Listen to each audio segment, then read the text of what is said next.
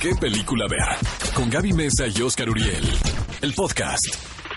Amigos, estamos de regreso en ¿Qué película ver? Un programa de Cinépolis por XFM 104.9. Sé que es muy temprano este sábado. Bueno, no tan temprano para los que trabajamos duro, ¿verdad? Los que sí Sabemos que hay gente que se levantó en la madrugada y para ellos está dedicado este programa, la Exacto. verdad. Pero bueno, si nos están escuchando, les cuento. Muchos pensaban que la carrera del Oscar ya estaba cerrada, porque pues ya, o sea, estamos a las últimas semanas de este año. Hay muchos eventos, de repente la agenda de todos los votantes se llena de eh, funciones especiales, de sesiones con el director y el- los actores, todo el mundo promocionando sus respectivas películas. Entonces, pues la verdad, ya pensábamos nosotros que esto había terminado. Sin embargo, esta semana que termina, amigos, llega una película que se llama 1917. Seguramente algunos de ustedes ya saben de qué va. Es dirigida por San Méndez y es una película, podemos decir bélica, porque pertenece a este género, pero cuenta la historia obviamente real de un batallón de jóvenes eh, ingleses, pero esto sucede en la Primera Guerra Mundial. Las últimas producciones se habían hecho acerca de la Segunda. Y casi siempre se hace Exacto, sobre la exacto, tienes segunda. toda la razón. Dunkirk, por ejemplo, que fue la última que me encanta la película, fascinante. Eh, Salvando al soldado Ryan, por ejemplo. Bueno, nosotros no hemos visto la película todavía porque todavía no ha llegado la copia a México. Pero quienes la han visto dicen que es la mejor película de guerra en muchos Wow. años. Y de esta manera, pues llega la última carta que se sacaron de la manga los amigos de Universal, porque es la empresa productora, la casa productora Universal Pictures. Genial. Oigan, y hablando de actores que todavía nos sorprenden, el señor Mark Ruffalo, quien es mejor conocido pues por muchos cinéfilos por dar vida al gigante verde, mejor conocido como Hulk, eh, nos ha tomado por sorpresa también porque resulta que el director Todd Haynes, quien ha dirigido películas como Carol, por decir, o películas un poco con un tono más dramático, pues se embarca a dirigir su primer drama legal en una película que se titula Dark Waters o como Aguas Oscuras, en donde Mark Ruffalo presenta a un abogado quien realmente se ve envuelto en muchos conflictos por tratar de defender un lugar o exponer una situación donde muchas personas estaban perdiendo la vida a causa de una empresa multinacional. Pero pues obviamente imagínense poner dedo a una empresa tan poderosa y a todas las personas detrás de ella por defender vidas, pues siempre es un problema. A las personas, como dice Oscar, que no somos nosotros, pero ya han tenido la oportunidad de ver el trabajo del señor Mark Ruffalo, pues la verdad es que lo están aplaudiendo. De hecho, yo creo que él es un actor muy versátil, nos ha traído películas de todos los géneros, no es un actor encasillado y probablemente se dice por ahí que podría ser también considerado en la carrera del Oscar como mejor intérprete, mejor actor. Es correcto, Gaby Mesa Conceta. Y también el señor Daniel Craig hizo fuertes declaraciones esta semana. Desde hacía mucho tiempo ya había manifestado que estaba un tanto harto, Harto, sí. de caracterizar a la gente 007, que lo viene haciendo, tanto, ¿eh? lo Bueno, viene haciendo sí. desde Casino Royale, ¿no? Creo que son unos 10 años. Sí, pero ya 15 son varias películas. No, sí, son ¿eh? varias. Sí, la verdad, saquemos cuentas.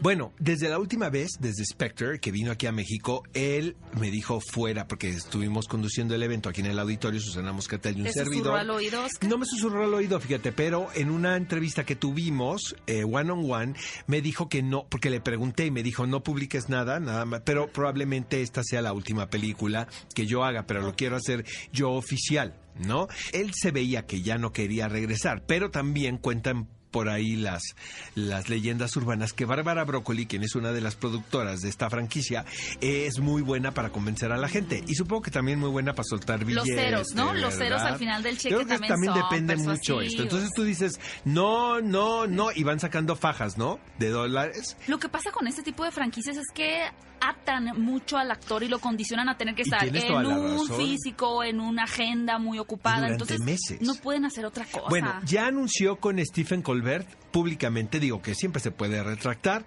que la última película, que se llama No Time to Die, eh, va a ser su última colaboración dentro de eh, la saga del agente 007. Qué curiosidad ver quién va a ser el siguiente. Yo quisiera ver a Idris Elba. Yo también, fíjate, ese- me ¡Eh! De ganaste la propuesta, pero había pensado también en Idris Elba. Idris o, Elba. hablando de empoderamiento y todo eso, no, no, no. una chica, ya sé, tú ya me habías dicho que no te parecía buena idea, No, ¿no? quiero. Yo, el, el 007 siempre tiene que ser un hombre. Que inventen otra mujer detective y espía y poderosa. Bueno, amigos, esta película es dirigida por Kari Fukunaga, que me parece un Mm, gran increíble. realizador. Y pues yo creo que va a ser una despedida como se debe del señor Daniel Craig de este personaje. Y hablando de despedidas, como saben, la tercera entrega, se puede decir, de Terminator, pues no fue un éxito, la verdad. De hecho, Yo no la pasé tan mal bien. yo me divertí mucho. ¿Estás de acuerdo? Pero hay que hemos visto peores este año, pero por dónde Uy, empezamos, sí, ¿no? por- la lista va a estar larga, Sí, ¿eh? De la- los que Amigos, se portaron mal. esperen en porque el tenemos cine. el programa de lo peor del año.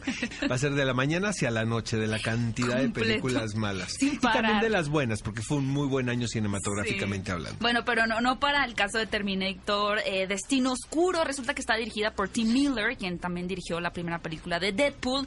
Y con base a este fracaso que fue tanto en taquilla como en la crítica y en los seguidores de Terminator, el director argumenta que hay una razón para él.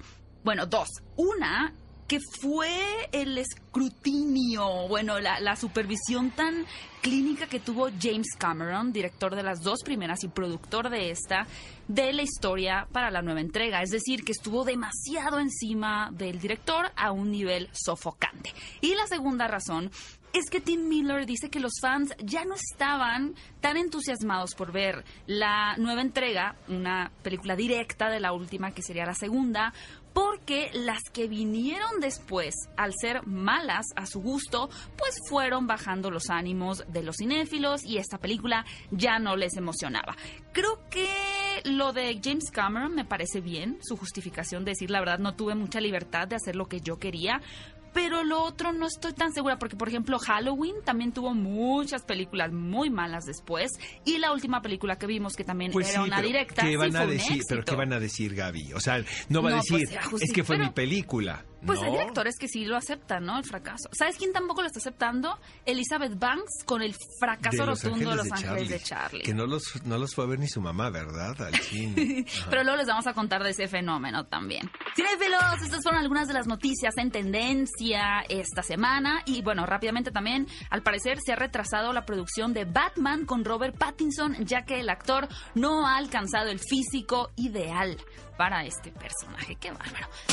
Ve a Y utiliza el hashtag qué película ver. Escúchanos en vivo todos los sábados a las 10 de la mañana en Exa FM 104.9.